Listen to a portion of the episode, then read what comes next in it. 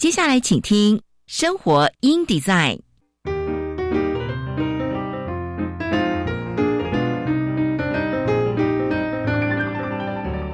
美好早晨，来一段爱智之旅吧！漫步在社会的街角，开启我们与自己的对话；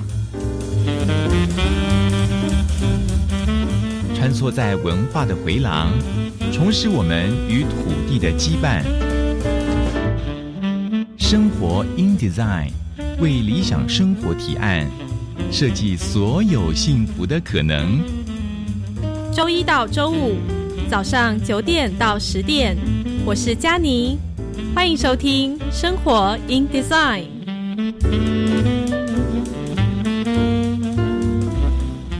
各位听众朋友们，早安！欢迎收听《生活 in Design》，我是佳妮。今天我们星期五呢，来到了国界行走的单元。今天要到哪个国家呢？今天来聊聊瑞典。我们要介绍的是一本书，在写关于瑞典的，叫做《瑞典模式》哦。那瑞典它其实，在两百年前，它还是欧洲最穷的国家之一哦。但是如今，我们都知道，成就举世惊艳的一个幸福社会。那瑞典的故事呢，其实也不是神话故事。瑞典人为了实践理想生活，其实也累积了种种的完美与不完美。那究竟瑞典的精神、瑞典的模式是什么呢？诶，里面就有提到了女性主义治国、性别平等、扶贫济弱、世代正义、永续生活等等，我勾勒出了一个很令人向往的图像。所以今天呢，我们将会邀请到阅读人主编郑俊德主编来跟我们分享这本书，带我们从政治社会的角度认识瑞典之美。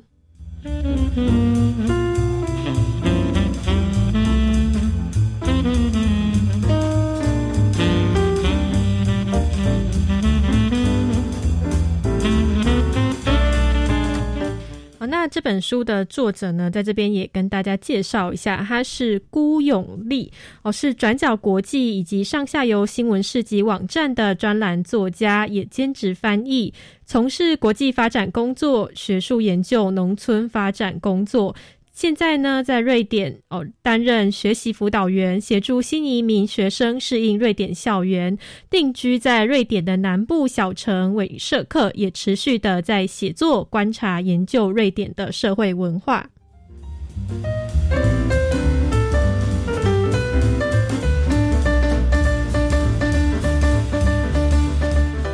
好，那我们今天呢，也跟大家来分享一下天气情况哦。今天一样非常的天气晴晴朗哦，太平洋高压的影响，各地稳定哦。那清晨到上午南部会有零星阵雨，午后各地山区、大台北地区跟宜兰地区会有零星的短暂阵雨。温度方面，北部高温三十五到三十六度。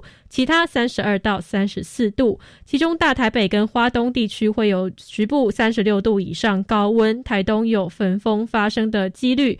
紫外线指数也一样哦，容易达到过量或危险级，所以外出活动要特别注意防晒以及多补充水分，避免中暑。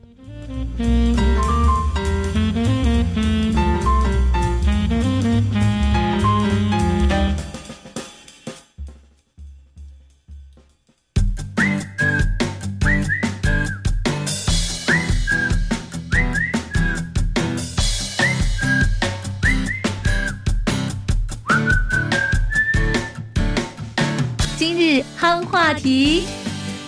谈到瑞典，我们就想要来分享关于瑞典的山林教育啊，因为我们节目上周二也有提到，台湾的山林教育其实非常的不足。那我们来看看瑞典怎么做。每年的二月到三月中是瑞典一百五十万名学生最快乐的一周，这周称为运动周。他们呢可以放假一周，父母呢就会安排假期跟女儿女一同旅行。因为这个周在冬天，所以他们也常常去山。区滑雪度假哦，那瑞典对户外活活动的重视呢，可以从明文在宪法当中的公众禁用权，可以看得出来。公众禁用权呢，指的是人人皆有权自由游走在自然中。哦，那在瑞典，人们可以购买森林，拥有土地树木，但是公众禁用权权也确保了人们在户外活动的权利。人们走在森林里面，不用担心误入私人土地而被驱赶。哦，这个权赋予个人在除了私家花园、紧邻住宅和耕地的土地之外。在任何土地上都有进入、步行、骑自行车、滑雪、露营的权利。哦，也赋予采摘野花、蘑菇和野果的权利，但不可以任何方式捕猎。哦，不过户外活动还是有很多潜藏的危险。在一九七八年的运动周，发生了一起阿阿纳利斯山难，当时因为气候不佳，所以夺走了八条的年轻性命。哦，所以当时候瑞典政府就成立了山区安全委员会，让山山林教育呢活动向下扎根。哦，那除了成立专职政府机构之外，日常教育和完善的森林指引指标也是山林安全的重要一环。九十六 percent 的国土是被森林覆盖的。瑞典由后院走出去两步就可以进入森林。而在森林里面的活动是全民运动，所以森林里面的标示呢非常的清楚，指引人们行进路线，大家就可以依自己的体能选择路径，也不会迷路。好，那至于在儿童教育方面，森林穆勒哦，这个是一个瑞典户外协会最著名代表的卡通人物。为五到七岁的孩童呢安排户外学习活动，他总是穿着一个绿色的衣服，而且戴着一个白桦树皮的帽子。哦，森林穆勒呢被广泛用于户外教学，获得巨大的回响。有些老师也会扮演成森林穆勒，透过玩耍跟唱歌来解释自然的事物，激发孩子的幻想跟想象力，并且传授环境问题以及关爱环境的重要性。哦，另外呢，在八岁以后，瑞典儿童也可以透过童军活动来学习自然知识、生存技能跟团队合作的精神。瑞典全国大概有七万多名童军以及一千多个社团。为了加强山林教育，山区安全委员还建议在未来的体育课中为学童提供山林教育选修材料。在这个山林运动盛行的国家，山林教育从小做起，来确保人人都可以有自由的、安全享受大自然的生活。好，那今天呢，生活生活地在的今日行话题到这边，我们先来休息一下，听这一首由瑞典的乐团阿爸合唱团所带来的《Dancing Queen》。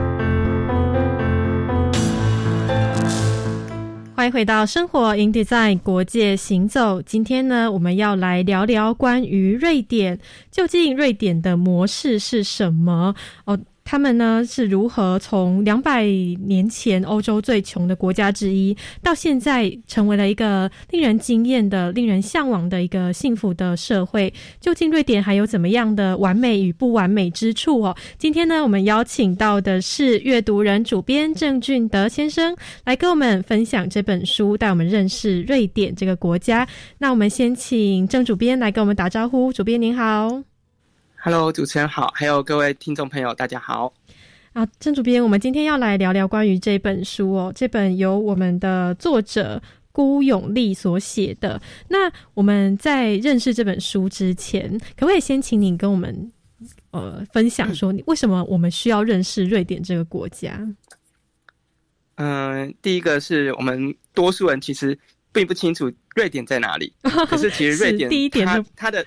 对，第一点是我们不清楚，然后延伸，因为我们常常会把跟瑞典跟瑞士混在一起。哦，对。就我自己认识一些台湾朋友，哎，他们想，哎，瑞典跟瑞士是同一个国家吗？哎，其实它不一样。嗯。可是其实瑞典的品牌或者它的一些生活用品，在台湾到处可见。是。对，包括像最大像 IKEA，或者是哎，我们之前那个 Nokia 手机等等都是。嗯。然后也包括那个瑞典，在二零一八年曾经被联合国评选为永续经营 Number One 的一个国家。哦，然后也是富士比也评比说全世界最适合做生意，也包括还有很多媒体报道全球最适合女性居住的国家 Number One。嗯，是对哦，所以从这些不管是媒体报道啊，或者是世界的评比啊，或者是会发现说，哎，其实瑞典的商品、瑞典的企业也是围绕在我们的生活当中，只是我们可能平时没有特别的去关注，所以我们并不知道。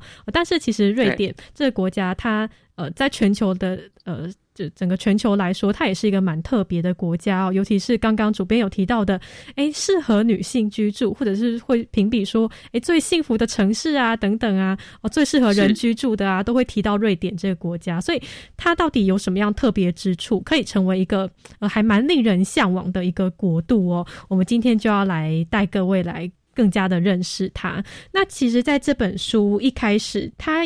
呃，书中的作者有稍微的提到了一点点关于瑞典的历史，然后就带到了关于瑞典的精神。那可不可以向我们介绍关于书中提到的瑞典精神，它的特别之处是什么？是，其实，在书中，他针对这一个点，他提到三个论点。第一个是他们一无所有。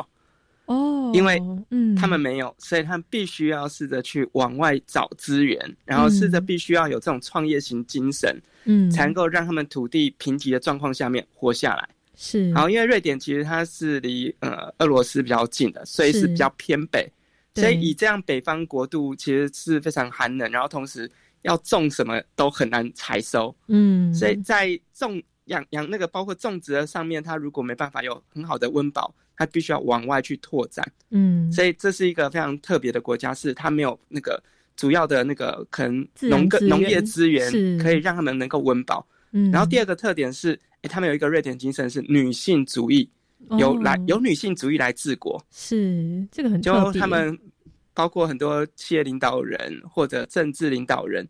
哎，都是由女性来出头，嗯，这是有点颠覆我们过去的一些，哎，好像在这些领域是男性比较有机会或者做的比较好，嗯，可没想到，哎，瑞典却做的其实更好，嗯，就由女性来治国的角度，哎，没想到却发展更好的机会，是。然后第三点，他们是，哎，他们虽然国家很小，他们国家其实人数不多，就不到一千万人，嗯，可是土地非常大，然后这么小的国家，他们竟然还能够常常去。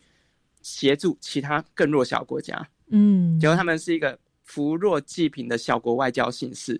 他们小国外交并不是用钱，因为我们以台湾来讲，我们过去常提到说，哎，台湾好像常是用金钱外交，对，可他们却是用他们的科技、他们能力去协助那些比较需要帮助的国家。然后待会如果有机会聊到移民政策，哎，他们国家在移民上面也开放了一个非常大的开放条件，嗯，让更多如果需要人都可以加入他们。嗯，是，确实这个是还蛮难想象的哦。一个国家哦，一开始郑主编有提到的，它的三点的特别之处。一开始是因为其实本身它的土地哦比较偏北方，自然资源比较的贫瘠，哦它没有办法像可能比较热带的国家可以种出这么多的农作物哦，所以像这样子资源比较不足的情况之下，他们想办法就要向外去呃寻找更多的资源，更多贸易的可能性哦，所以这。自然资源的贫瘠造就了，反而瑞典在整个全球贸易上面呢，他们是不断的去向外去前进的。那另外一个很特别的，我们也可以到时候我们来多谈谈这一点哦，关于女性主义治国哦，从女性的观点、女性的角度来治理一个国家，它到底是如何去做到的？而且大家就会发现说，其实有女性的这个角度，从这个角女性主义的角度去切入治国的话。其实也是一个还蛮不错的选项哦。或许我们在未来也可以试试看，或许这种这种观点出发的政策是呃可以更符合公平正义，所以我们所想要的这些达到这些理想。那另外还有一个很特别的是，虽然他们的国家人口不多哦，但是这个小国家还是持续的在做扶贫济弱的这样子的一个外交的形式，其实也可以获得更多的国际上面的这些。呃，地位啊，或者是国际上面的支持哦，所以这是比较特别的，跟其他国家不同的瑞典精神的特别之处哦。那在历史上，其实他们也有提到说，关于他们的社会阶级还蛮扁平化这件事情，其实也跟他们的历史发展文化有关系，所以也引导了他们到后来可以这样子呃，成为一个愿意扶贫济弱啊，或者是愿意以女性主义的观点来来治国的这样子的一个模式，是吗？嗯，是的，没有错。而且其实他们在从小教育面向，其实就是以没有人是特别的，就每个人都是一样的角度在进行教育，然后让每个个体都是独立被尊重的。所以我觉得这样的教育思维也造就他们每个人都有机会去发展自己想做的事情。嗯，对，这点真的很重要。从教育开始，因为我觉得制度这件事情是比较容易改变，但是价值观这个事情是还蛮还蛮难去更动的哦。除非你用很长的时间，或者是你花了很多的精力在教育上面，你才能去慢慢的形塑这样子共同的价值观哦。他们认为说没有一个人是特别的，所以呢也不会。有这种非常明确的这种阶级观念啊，或者是呃对立的观念的话，大家都是一样的，大家都是平等的。那这样子的话，或许我们的这些政策啊，这些哦社会方面，我们也可以更加的正义，更加的富有人权、人人性。哦，那接下来我们要来聊聊关于瑞典的女性主义政府，他们治理国家的方式，可不可以跟我们特别的来提一下，有哪些比较特别的政策？对，因为其实他们的那个以女性角度出发，就会看到其实家庭关系的重要性。嗯，所以他们有一个很特别的假期叫育儿假，就我们台湾叫育婴假，他们没有育育婴，他们是育儿。嗯，然后育儿的时间就更长，就你到小孩八岁以前，你有四百八十天的时间可以去请这个假，无论是男生女生都能请，就爸爸妈妈都能请，然后或者是如果你是单亲家长，你也可以自己请。是，然后这过程当中，哎，有将近三百九十天，哎，那个即使我请假，那个公司一样要付你钱，嗯，可能你获得的薪资是百分之八十，可是还是蛮高的，是。然后其他不足的地方由政府来补贴，嗯，等于在过程当中，哎，你等于你可以很安心的在家照顾你的孩子，是。所以其实四百八十天的将近有一整年以上，将近一年半的时间可以跟孩子好好在一起。嗯，对，所以这是他们政府一个强制规定的哦。因为很多人想说，哎，那这样育儿假会不会是只有那些公家机关的人能够请，一般一般民间机构不敢请？好，没有，这政府强制规定。然后另外一部分，因为女性治国，所以他们的某一个角度很特别的是，他们以个人税制取代婚姻的联合税制。嗯，就是每个人的缴税是以个人的收入为出发点，并不是说，哎，我是要以婚姻的方式，是要尊重每个独立个体。每个人各付各的，只要你收入高，你就付高一点；，而收入低就付低一点。你没没收入，那就不用付。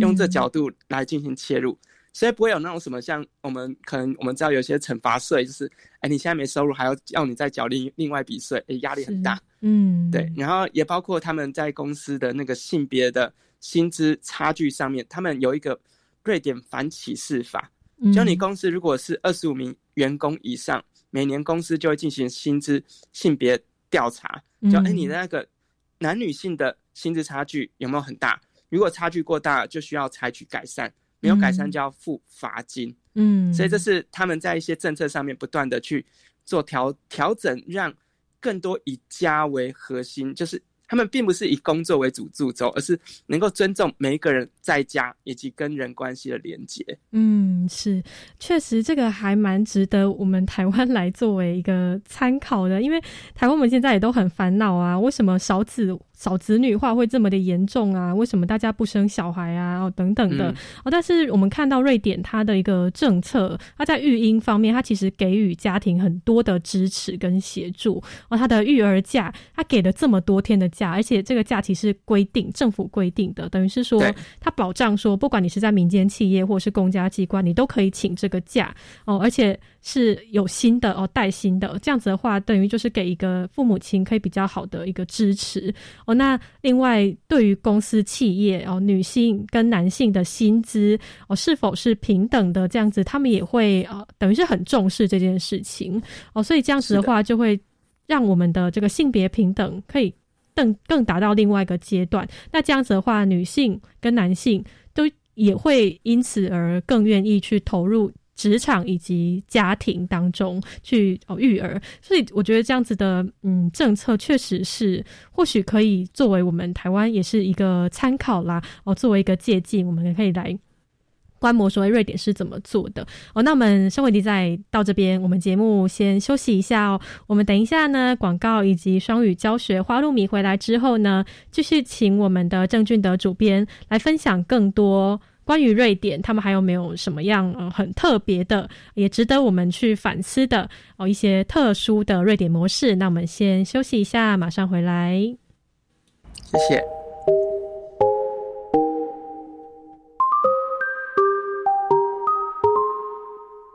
I've been hearing symphonies. Before all I heard was silence. A rhapsody for you and me. And every melody is timeless. Life was stringing me along. Then you came and you cut me loose. Was solo singing on my own.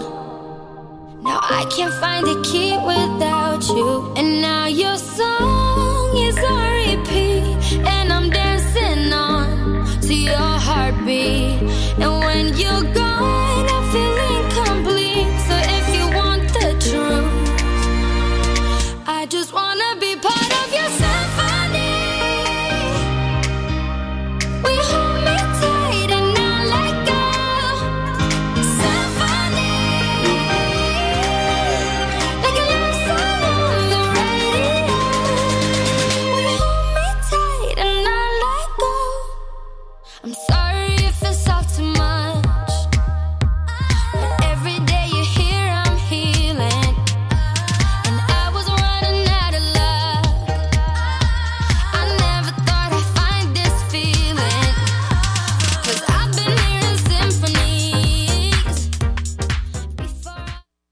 我是吕军医师。接种 COVID-19 疫苗是预防感染、避免重症最有效的方法。接种后，请在现场观察十五分钟。如果曾因接种疫苗发生急性过敏反应，则要在现场观察三十分钟。接种后如有持续发烧超过四十八小时、严重过敏反应，或接种后二十八天内出现持续性头痛、呼吸困难、下肢肿痛或皮肤有出血点等，请立即就医，并告知曾接种 COVID-19 疫苗。有政府，请安心。以上广告由行政院与机关署提供。聆听自然是通往美感的最佳捷径。在这个充满变动的时代里面，透过这些声音，可以让我们听见更稳定的力量。您好，我是范清慧，邀请你每个礼拜五的上午十一点钟来聆听曾经荣获六座广播金钟奖的《自然笔记》，和我一起倾听这片土地最深情的告白。由教育部举办试读剧读创意梗图征选，鼓励学生以流行梗图特有的诙谐趣味方式，创作具有在地文化特色的梗图文宣，希望学生对非法成瘾药物有正确认知。即日起到八月六号线上报名，活动分为国小组、国中组和高中职组，每组选出二十名优等作品，颁发奖金或礼券及奖状一张。以上广告由教育部提供。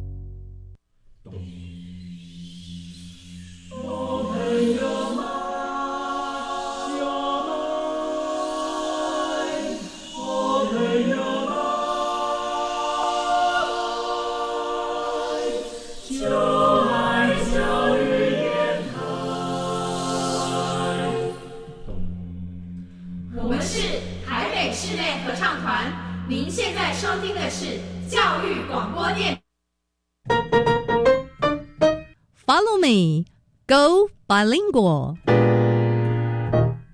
双语教学花露米。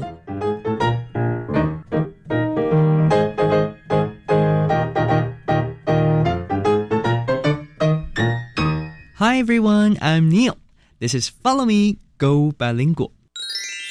Planning to become a bilingual nation, our country tries to instill English into our daily lives, including the radio shows. And today, we're going to learn some new words from the news report. 欢迎来到双语教学花露米节目。今天我们将听英古新闻学英文。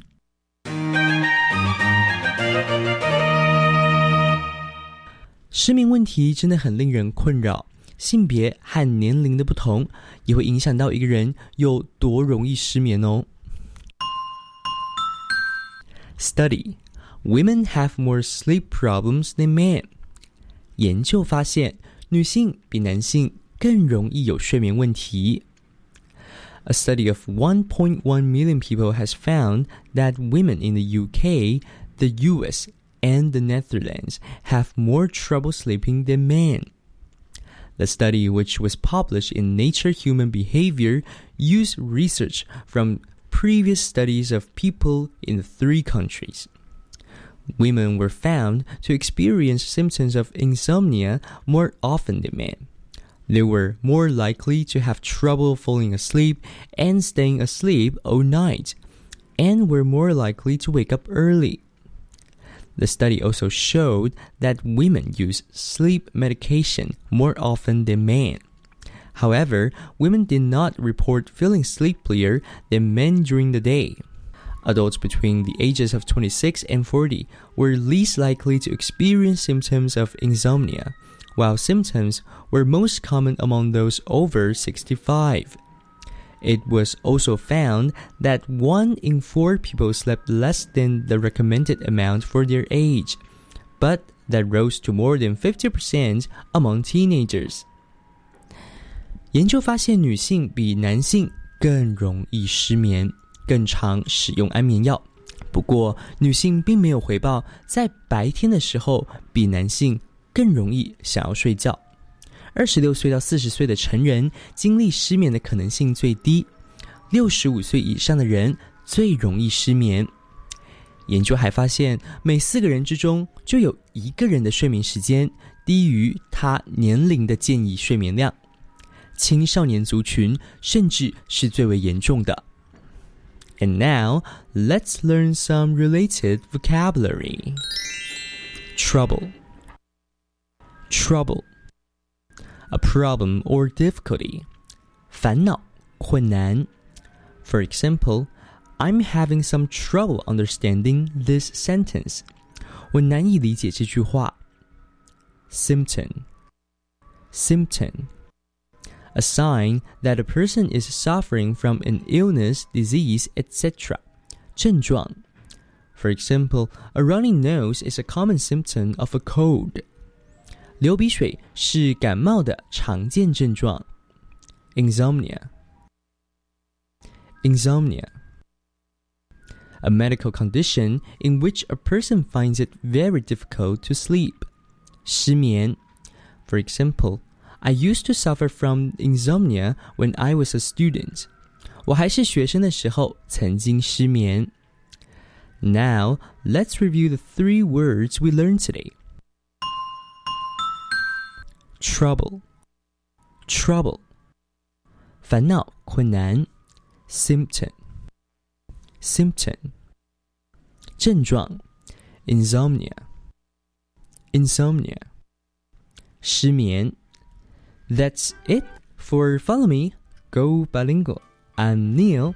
See you next time.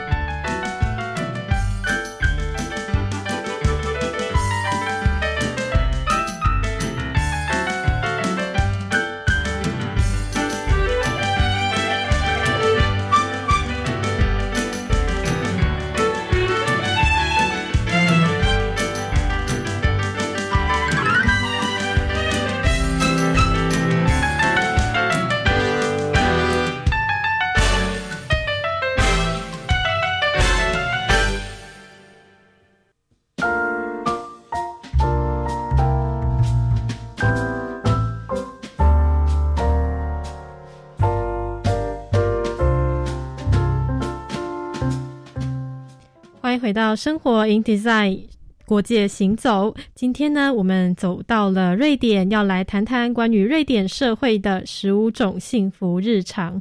我们刚刚呢，已经谈到了瑞典特别的瑞典精神，哦，像是扶贫济弱、女性主义治国等等的。接下来呢，我们要继续的来谈。哦，更多像是世代正义、永续生活哦，更多的瑞典的模式。今天呢，我们邀请到的是阅读人主编郑俊德来跟我们分享这本书。那我们先请郑主编来打招呼。郑主编，你好。嗨，主持人好，各位朋友大家好。好，我们刚刚已经请主编为我们分享了关于他们的女性主义治国，他们到底是制定了哪些的政策哦，非常的特别。那接下来想要再请问一下，除了政策之外，性别平等，他们是不是也是从教育开始扎根？他们是怎么样的来实行性别教育、性平教育或者是性教育？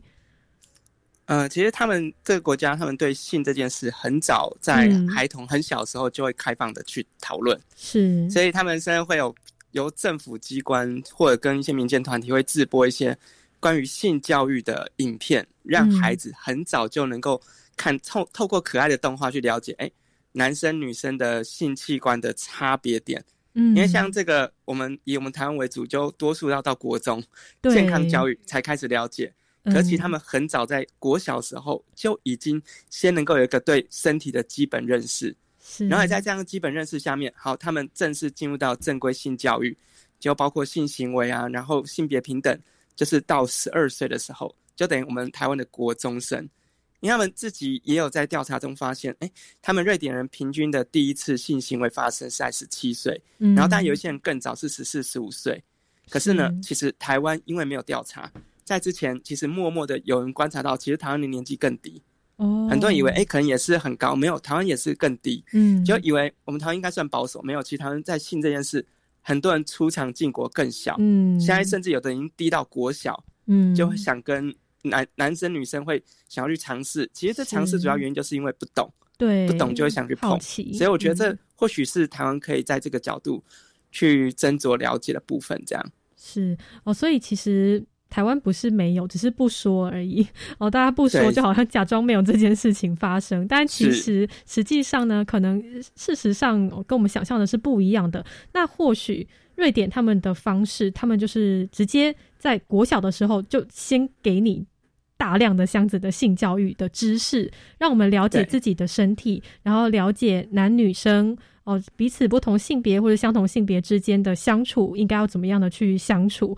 哦，所以从这样子的方式去扎根，其实等于是说，呃，不会让孩子因为好奇，反而反而去尝试更多比较呃走错误的方式啊，或者是一些比较危险的方式，也是保护自己的安全很重要的一件事情。对，而且他们在这一块，我小小补充，因为他们在这一块，因为很小就扎根，所以他们连性的相关行者。在国小的时候就让孩子知道，嗯，只要没有人说好，你在做这件事就是不对的，对，只要没有人说好，你的性行为就是性侵，所以我觉得这个是很重要的提醒，因为我们在这一块的性别的那种包括法律问题，好像我们从小到大没人跟我们讲，对，所以因此后来现在到大学开始，我们看到很多社会新闻都是跟这些性侵啊等等这些社会问题有关系。这样，嗯，对，就是你小时候因为觉得很尴尬，或者是觉得说很难以启齿不讲的话，其实这些问题并不会因此而消失，它反而是会成为一个。过去、过后、之后、未来的可能的一个潜在的问题啊，因为大家不了解的情况下，就会比较难去了解说身体自主权到底是怎么样的一个去界定，我们要怎么样去保护自己的安全跟保护别人的安全哦。所以，其实台湾的教育啊，我们就会发现说，真的如果。小孩子好奇，想要问爸爸妈妈关于性的知识的问题，其实爸爸妈妈也很难去 很难去开口去解答。对，不知道，就父母亲也没有受到教育，说应该要如何来教育小孩哦。所以我觉得这个好像也是蛮值得我们去思考的问题，而尤其是刚刚郑主编有提到的哦，很多的这些社会问题啊，像是性侵害呀、性骚扰这样子的问题，对性暴力，或许真的就是。性教育真的是很重要的一块。或许小孩子在问这些问题的时候，他刚好是一个很好的契机哦，就父母亲就可以趁这个时候多跟小孩去讲多一些关于性的知识。其实真的就是可以避免这样子更多的问题发生哦。但是呢，我觉得还是整体的台湾的价值观呢，还是哦需要一个蛮长的时间去努力的，再开放一些。对啊，这真的是我们可以看到呃，瑞典他们的做法哦，从国小的时候很小的时候就开始。有大量的教材，而且也会教父母亲怎么样教小孩哦，这点我觉得还蛮特别的哦。那另外哦，也想要来请问一下郑主编哦，因为这本书当中，他其实有特别提到一个名词，是关于世代正义这个词。那想要请问一下，瑞典他是如何实践世代正义的？对他们世代正义，其实简单来说就是，呃，尊重每一个人，并且培育每一个人都有自力更生的能力。无论你是小孩、中年人、大人，任何人都是。所以他们在这样的教育上面，他们在从小就尊重孩子是一个独立个体。如他们像他们教育上面很注重沟通，就孩子犯错，他们并并不是用惩罚或因那狼无黑毛嘴叫他闭嘴，而是透过讨论的方式跟孩子一起找出解决办法。然后因为孩子觉得受到尊重，他开始学会同理心。对，然后甚至他们在这样的，他们政府还有规定哦，就是每天至少要三个小时，或一周至少十五个钟头，孩子必须要离开家，去托儿所，去跟其他孩子或成年人互动，是让他们提早先练习社会化。嗯，所以这是从小的部分。然后对青年人，我觉得更更更赞，因为在台湾目前没有。嗯，就他们政府会付一笔钱，就是鼓励你去世界冒险。哦，就那那笔钱差不多十来万，是对，有点像壮游十来万，就是你可以跟政府申请这笔钱，就到世界各地做你想做的任何冒险，嗯，然后他们就可以透过这个去体验世界有不同的文化特质，也甚至了解，哎，如果我有梦想，我不一定要在我的国家圆梦，我可以在全世界圆梦，嗯，所以也因此后来他们为什么被称为最好的创业环境，是因为。他们创业是往外走的，他们从来没有想的是在自己的岛内，嗯，去创业。他们要往外去拓展，对，所以他们在语言上面也鼓励他们，不只要学好英文之外，还要学外学了其他更多外语能力，让他们能够有往外扩展的可能性。是，所以我觉得这是一个世代正义上面他们所提供给孩子，包括到成年人到。青年人都有的一个不同的角度，这样，嗯，是哦，所以他们强调的世代正义的意思是说，不管你是小孩，或是大人，或是长辈、长者，我们都要把他当做是一个独立的个体哦，是一个人完整的人来看待哦，所以呢，就会培养。他们的技能哦，培养他们的能力哦，让他们能够来去活出自己想要的一个生活，所以就会很重视教育这一块。我刚刚郑主编有提到说，从小哦就会让他们走出家庭，进入到社会来练习社会化。那到了青年时代呢，政府更是花大笔的钱来投资青少年哦，培养他们去国际呀，去去。到处的去游历呀，培养很多的国际观以及语言能力哦，甚至是创造力哦，所以他们就是一个充满创造力的一个国家。那我你在书中也有看到说，他们政府其实也非常鼓励他们在中学的时候就能够进入到职场来实习，是吗？对，没有错。嗯，然后甚至他们在这个进入职场实习之前，他们的学校也提供每个孩子很多资源。嗯，就他们从国小开始就会让孩子都能够。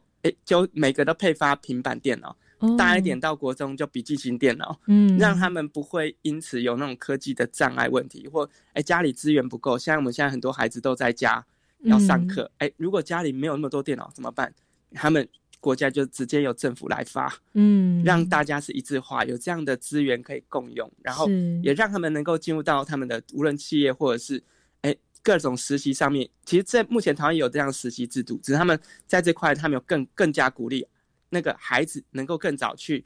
连接到一些包括企业的资源来运用，这样，嗯，是我真的是从这些各方各面看得出来，真的是一个非常社会主义的国家哦。他们投入了非常多哦，在一些比较弱势啊，或者是教育当中，所以呢，他们非常的鼓励孩子可以在这个阶段就进入到职场，而且也会很多的学校跟企业之间的合作的这个交流的机会，哦，让他们多走出去，不会只是在学校。哦，死命的读书而已。他们去接触国际呀，去接触社会，去接触职场，都是等于是提前先做好各式各样的准备，来应应他们未来所需要的一个生活。哦，所以就是在实践他们的世代正义。那世代正义也有另外一群人也很重要，就是关于长辈哦，老一辈的人，他们是也会做很多，提供很多社会教育的服务吗？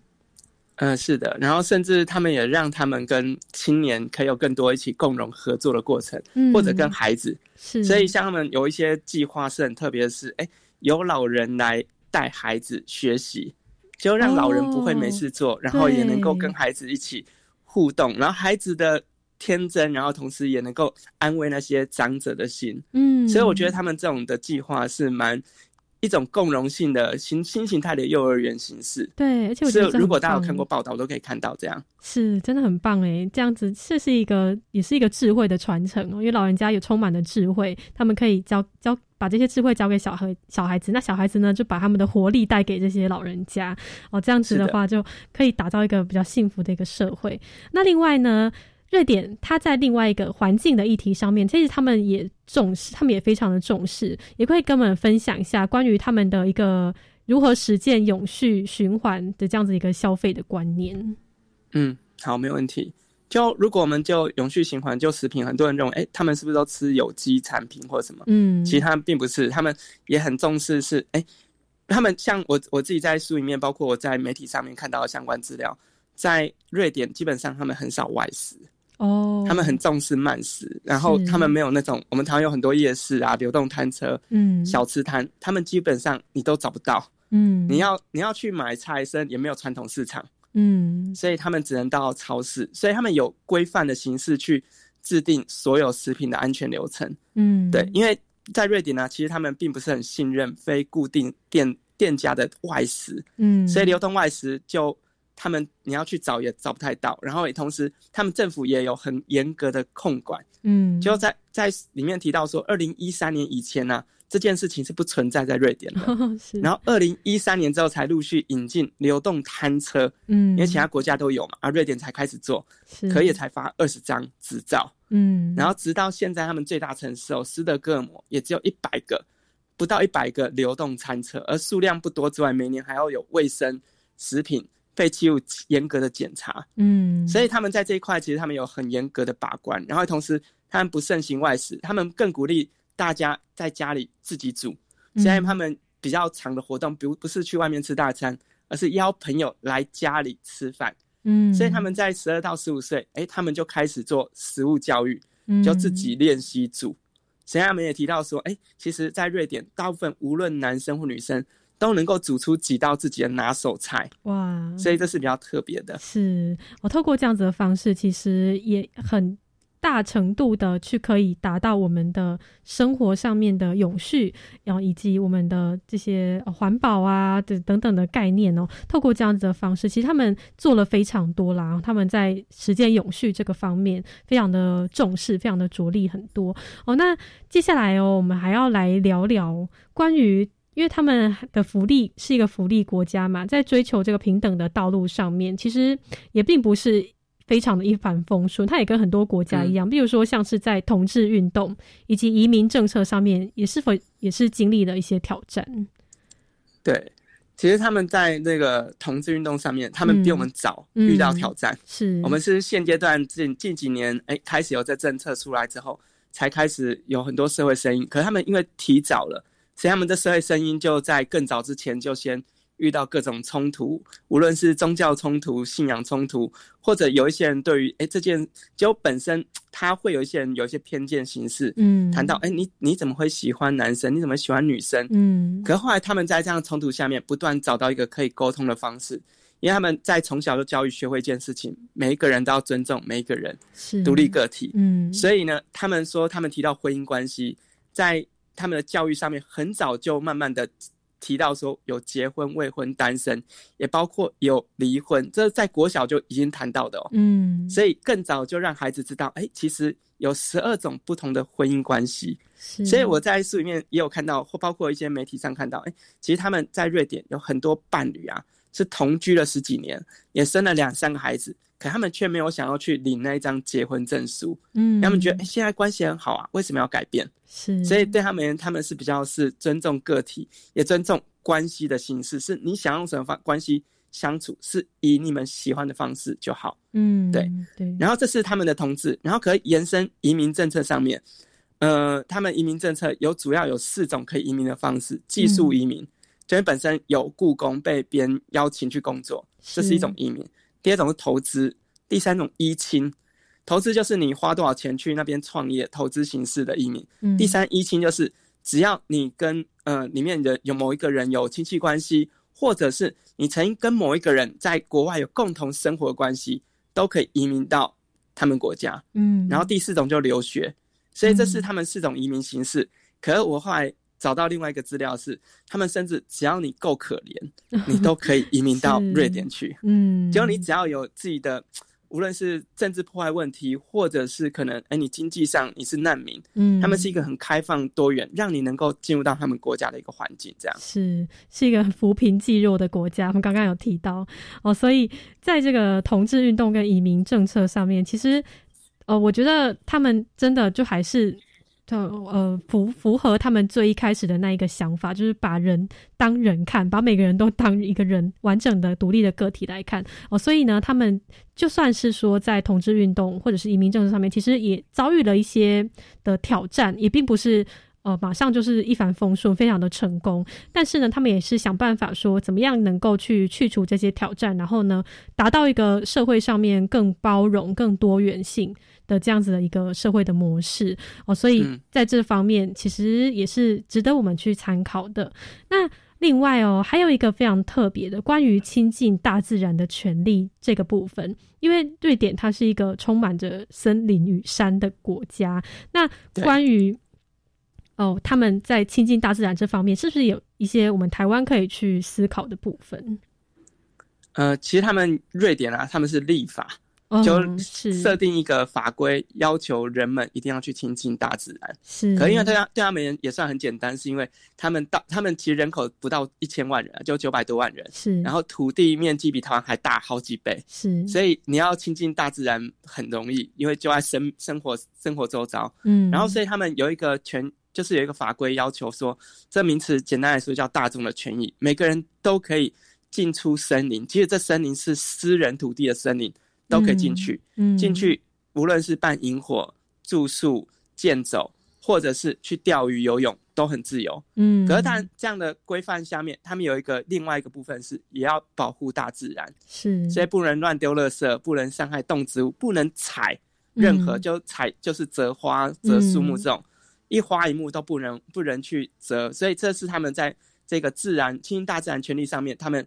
提到的是鼓励人们去亲近，可不要破坏。是，对，这个真的很重要。这山林教育，因为他们鼓励他鼓励大家走进自然的同时，我们就会担心说，那这样的话，不是大自然都会被人类给破坏掉吗？哦，所以这部分的话，他们就等于是说，就要透过山林教育，从教育这方面去着手，让大家去培养一个观念，说大自然是我们共有的，但是它也不是谁的私人财产，所以也不可以随便的去破坏它哦，去践踏它哦，不然的话，这样子的话，大自然就会消失，慢慢的消失殆尽，我们也没有办法去使用哦。所以在亲近大自然的权利当中，其实也是回归到他们的一个比较核心的概念哦。他们对于生态啊，他们对于永续啊，他们对于环境的一个正义，其实这个也是非常的女性主义的观点呢，就是他们是一个嗯嗯比较。重视这些哦，这些正义的问题哦，所以呢，才会发现说，不管是在自然啊，是在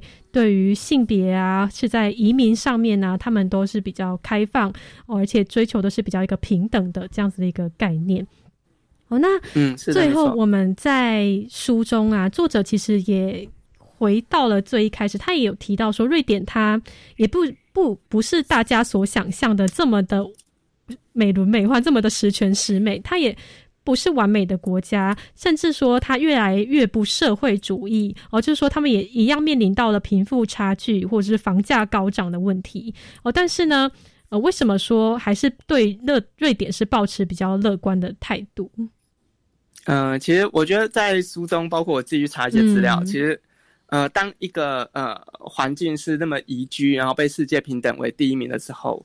就会有很多人想要移民到那里去，对，然后其中包括各国的富人，然后也包括，所以他们因为有了更多富人进去，包括大家所知道，像中国人蛮多有一些炫富形式的，嗯，进去之后会大量买土地、买房子，然后就开始有很大量的贫富差距，所以他们又分区分了什么？这个这个社区是中国人区，就有钱人区；土耳其区就比较穷的，伊拉克区难民区等等，然后因为社经地位差，然后变成。嗯，你如果我们华人教教育啊，就又开始把补习教育带到那个国家去，嗯，所以变成另外在学习上面也有更大的压力，嗯，所以在过程当中就成为原本哎原本是一个蛮美美轮美奂大家所期待，可是当有人有比较，就会有不同的阶级划分，然后当然也会有土地的那个包括贫富的价差，你要买买房子越来越难买，嗯，所以这是他们在遇到的困难。可为什么乐观？是因为他们还是尊重每个人个体，也同时他们不断的在进行修法、立法，去进行各个无论是政策保护或者人权的保护等等。嗯，对，是哦，所以透过像是修法啊，或者是政策的调整，其实就是等于说是希望，不论你是从哪个国家来，你来到了瑞典，那我们就是一个比较开放的社会，那或许我们就可以用更多的沟通，或者是更多的教育的方式来。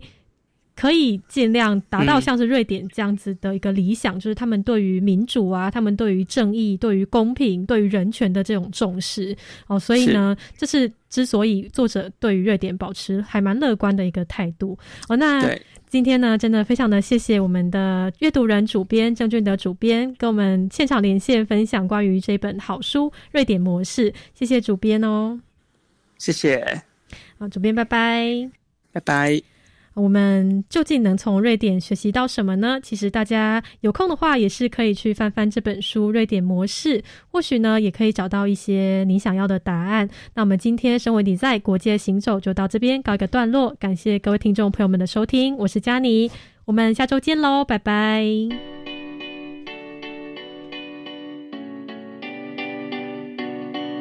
There was a time used to look into my father's eyes. In a happy home, I was a king, I had a golden throne.